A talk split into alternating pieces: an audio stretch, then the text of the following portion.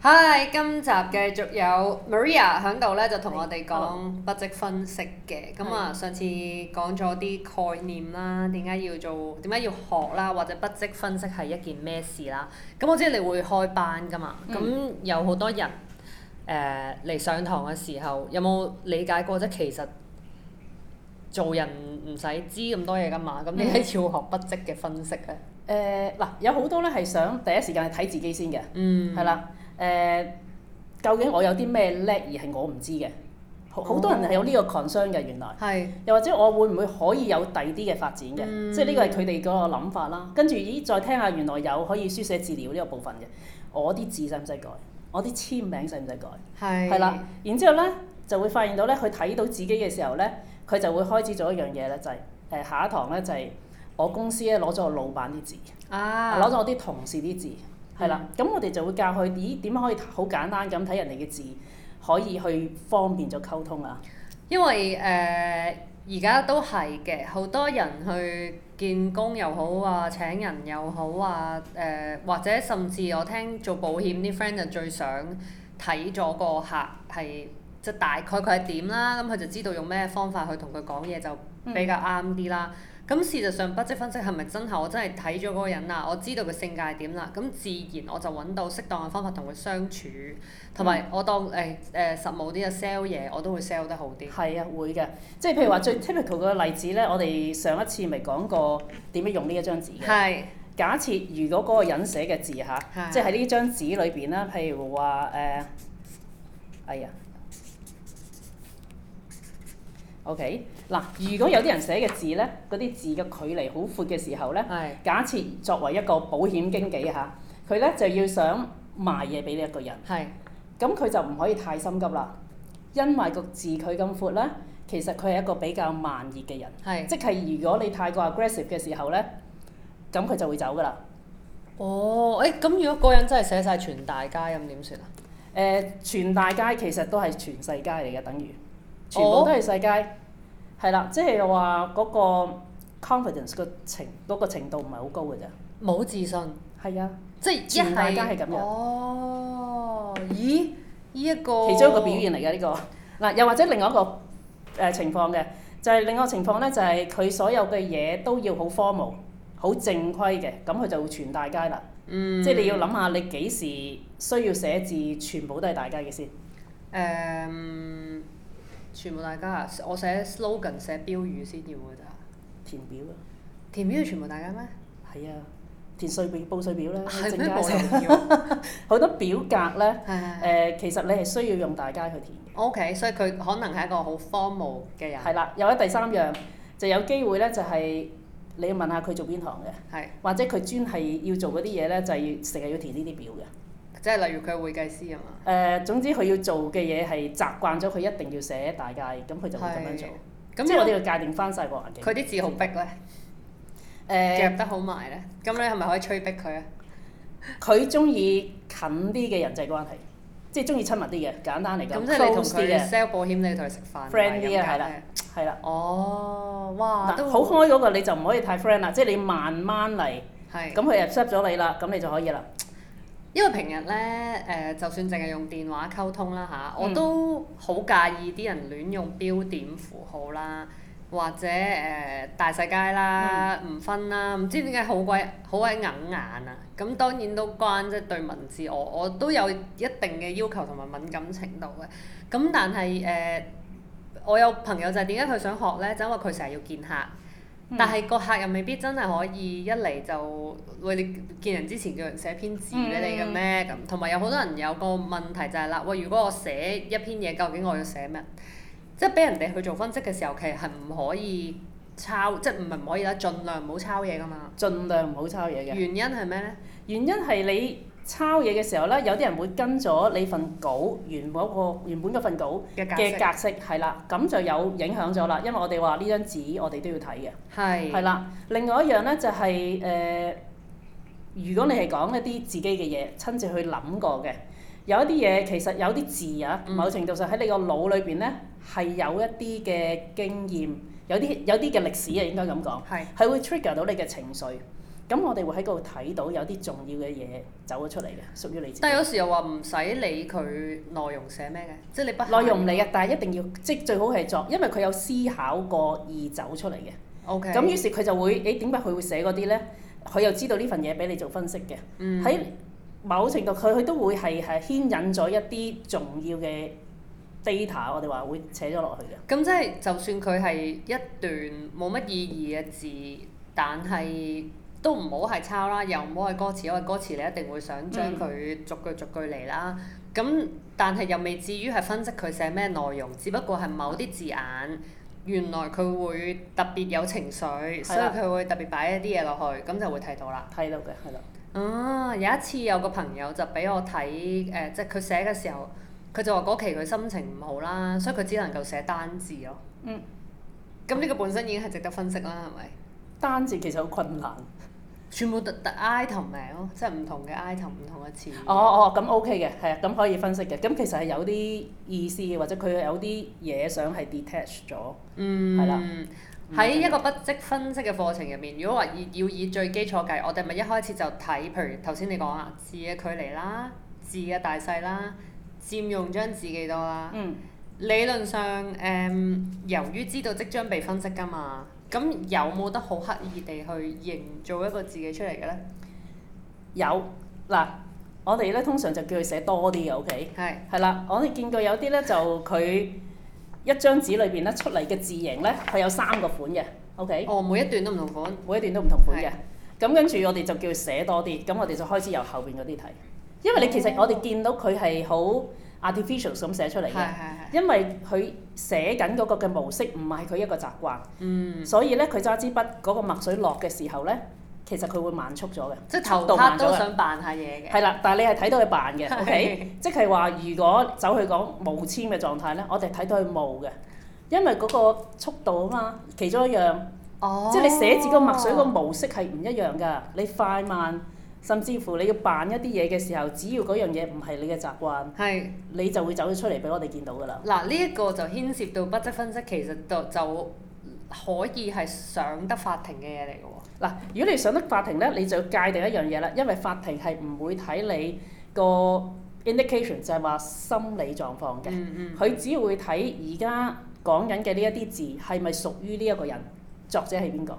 係。係啦，咁而作者係邊個嘅時候呢，我哋就要去講呢，就係話呢一個人原本寫字嘅習慣係點樣，我哋要證明佢係有呢一個寫字習慣。係。咁所以就要攞佢可能好多唔同嘅字啦，譬如我講簽名嘅，咁佢可能攞好多簽名出嚟，差唔多時期，嗯同一個類別啦，即係話如果你係將覺得嗰個簽卡嗰張 receipt 有問題嘅係咧，你就要攞翻晒所有簽卡相類似嘅嘢，哇！根據你簽卡嗰個嘅寫字習慣，OK 啊，原來呢個係你嘅，咁而家呢一張嘅簽卡嗰張收據咧，係咪同一個習慣？就咁法庭冇就會睇呢個㗎啦。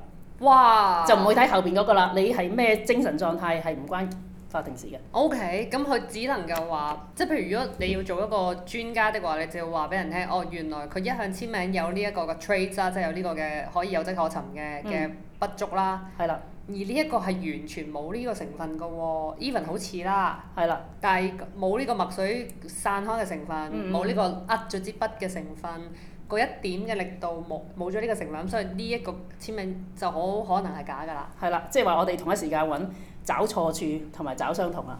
啊哦，呢一樣嘢誒喺法律上係咪全世界都好 common 嘅？係同一樣嘅，係啦，同一個模式去做嘅。誒、但係你話筆跡分析本身係來自外國㗎嘛？應該咁講，比較有系統地嗯，俾人哋見到，咦，所有成個程序點樣做啊？個 database 係外國嘅，但係其實如果你揾翻一啲中國嘅文獻咧，佢係 piece by piece 啊，即係好多嘢好散，即係冇一個人去去綜合咗呢件事出嚟，但係係有講過嘅。其實係咪開始應該都有中文嘅筆跡分析咧？誒、呃我自己一路儲好多呢啲啦，亦都揾翻以前嘅文獻，咁樣走翻一啲嘢出嚟，再同一時間對比，因為我係學英文嘅，OK，係，咁我咦對比原來其實有啲嘢個成個理論係係相相似嘅，嗯，啊係啦、咁所以係做到嘅完全，我估即係譬如中文最易睇就係、誒、呃寫字嘅嘅間距啦，嗯，或者佢佔用你當細個中文嗰本簿就係一格格正方格㗎嘛，即係佢個正方格入邊係佔幾佔大咗比隻比字比例啦。係咁即係呢啲基礎嘅嘢，理論上係用得翻喺中文字度。用得翻係啦。唯一唔同就係中文字嗰個嘅結構係同英文唔一樣。係英文簡單啲，你嘅字母都係三個區域嘅啫，就係三話上中下啦。誒，我呢個我可以示範啦， 就係咧，譬如咧一個 B 字啦，係咪？嗯然後一個 P 字啦，仲有咩字有示範啊？誒 T 啊誒，T 呃啦、F 啦都得，F 係橫跨㗎啦，其實係啦，咁樣啦，又俾大家睇下啦。咁啊，即係譬如如果佢係一個 B 字嘅話，究竟個肚腩喺邊啦？係啦呢棟有幾高啦？如果 P 字嘅話，佢隻腳有幾深啦？個頭有幾大啦？跟住如果佢係 F 啊或者 T 啊，咁呢一泓嘢去咗邊嗯咧？咁、樣，咁就係呢啲係個字嘅身體啦。係啦。咁咁中文咧？中文就複雜啲啦，因為中文嘅組合你可以係誒、呃譬如話你係誒、呃、應該咁講，有一啲字咧，我哋係兩嚿嘅，OK。有甚至乎咧有上下嘅，嗯。但係呢啲咁嘅組合咧，即係俾大家睇下係啦分佈啦。呢啲咁嘅分布咧，其兩啊實呢度只房係啦一房一係啦，廳冇錯，或者收埋喺中間。但係呢啲嘅組合喺中文嘅字形上，其實最少有十二種。哇！咁即係話成件事係複雜得多嘅，所以有啲同學成日都問：喂，誒、可唔可以講中文嘅呢一個？我話呢個好複雜。首先你要明咗個英文最簡單嘅方式先，係然之後再去做呢、個，咁就會容易好多。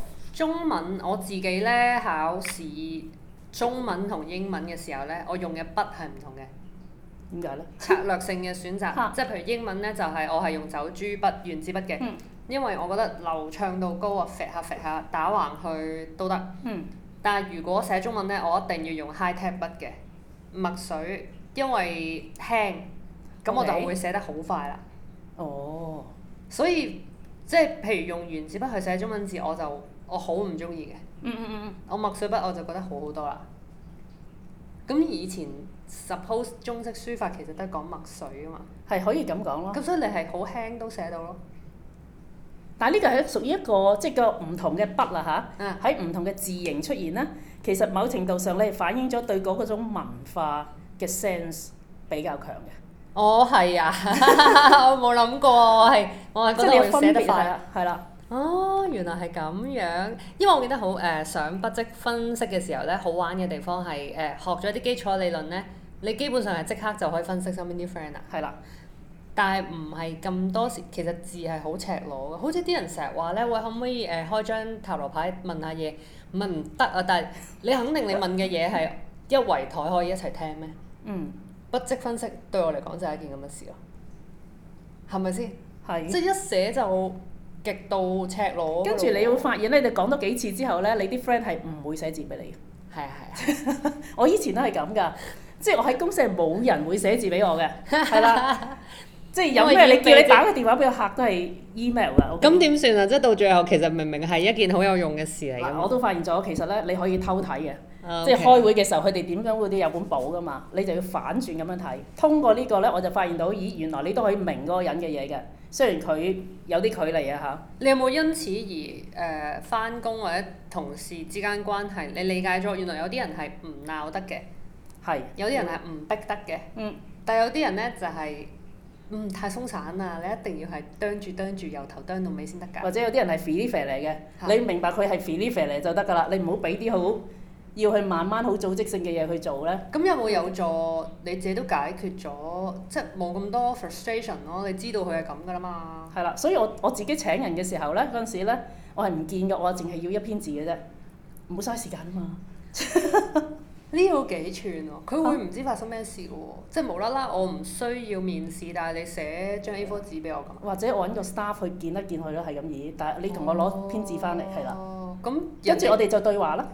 係係啊，即係同翻我個 staff 對話，我話佢咁咁咁咯，跟住我唔要或者我要 咯，跟住係升到嘅，OK。咁係咪簡單？如如果一個簽名都已經可以咁做，定簽誒名有冇咁容易？簽名冇咁容易，因為簽名同寫字係唔一樣嘅，嗯，係啦、簽名係你諗過噶嘛，諗過度過點寫設計簽噶嘛，過啲設計過噶嘛，係哦，咁所以某程度上係反映你一個形象啦，係嚇或者一個理想啦，嗯咁所以誒。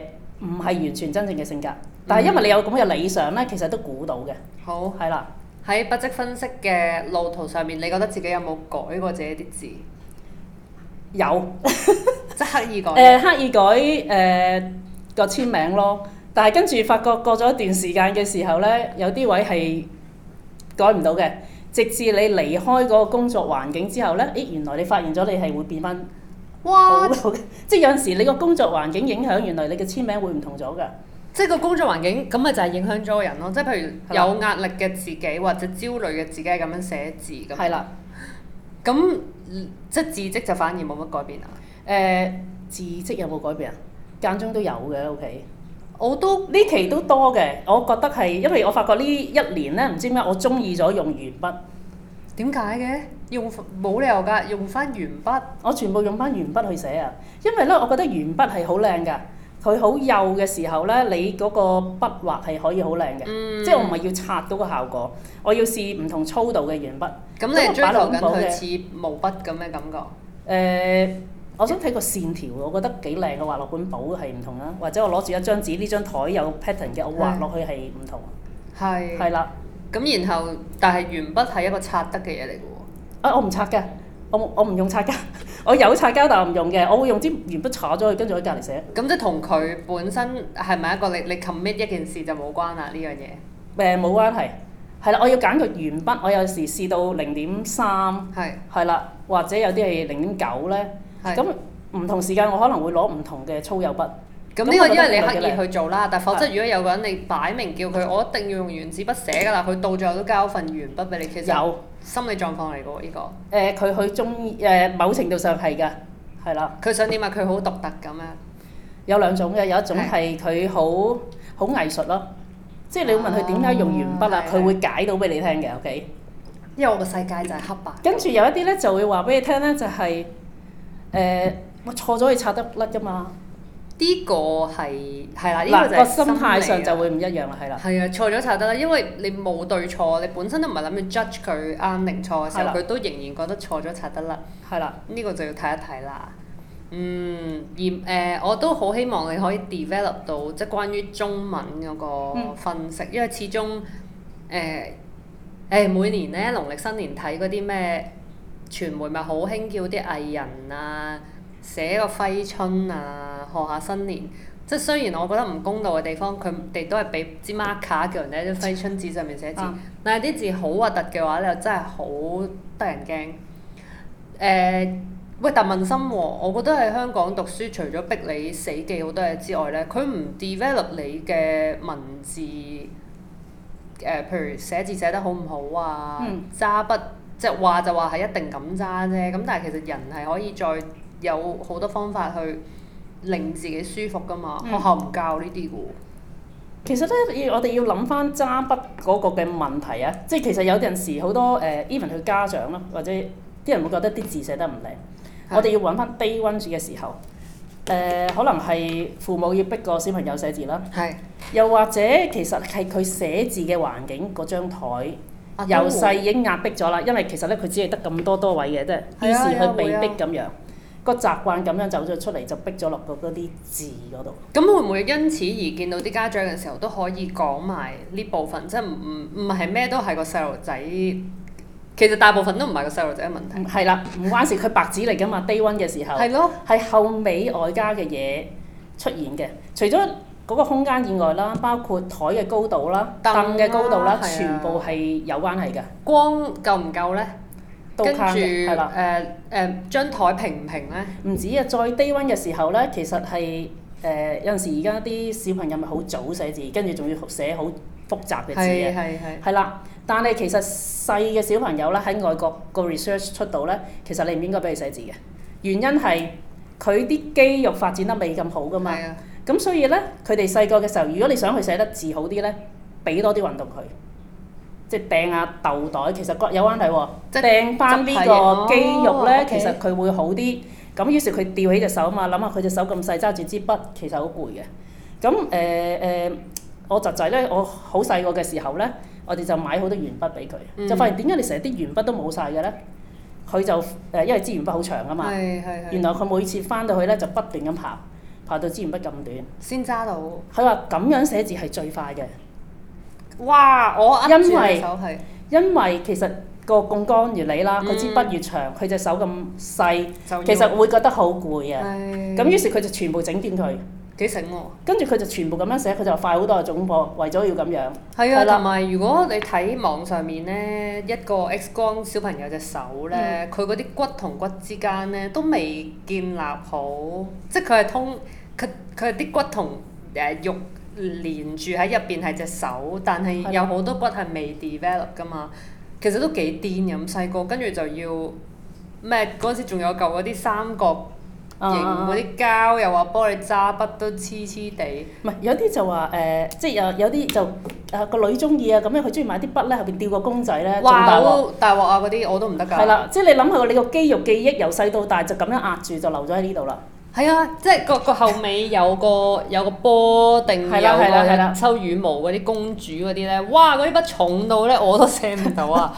佢話我嚟擺㗎咋，係啦，嗰啲係唔好嘅，其實都要醫佢啊陰哋。公啊！希望啲小朋友係即係會會係啦，即係解放啦，或者即係家長 relax 啲。即係想佢哋寫字寫得好，反而俾佢哋要去做運動去玩啊。係係係啦，即係你有好好嘅肌肉咧，其實寫字就會有啱嘅誒姿勢啦。諗翻轉頭，真係仲有好多嗰啲咧，又唔知揞多粒膠落嚿筆度啊，就令到細路仔要揸到筆啊，然後控制到喺個格入邊寫字啊。但有啲名又唔知複雜到咧，其實我個名都好多筆畫㗎，諗起都覺得好慘 㗎。但係而家認識嘅人就越嚟越多筆畫添啦，即係啦係要好優雅㗎啊啊嘛啊，冇人再叫小明同埋小文嗰啲㗎啦嘛。即係喺即係希望大家了了解寫字係一個 reflect 啊，同你自己自身好大關係嘅東西嚟，就誒唔好咁睇小呢件事，但係亦都唔可以因為話為咗交功課學習嗯先至去重視文字呢一樣嘢咯。咁我哋誒今集傾到呢度，我哋再傾啦，拜。拜。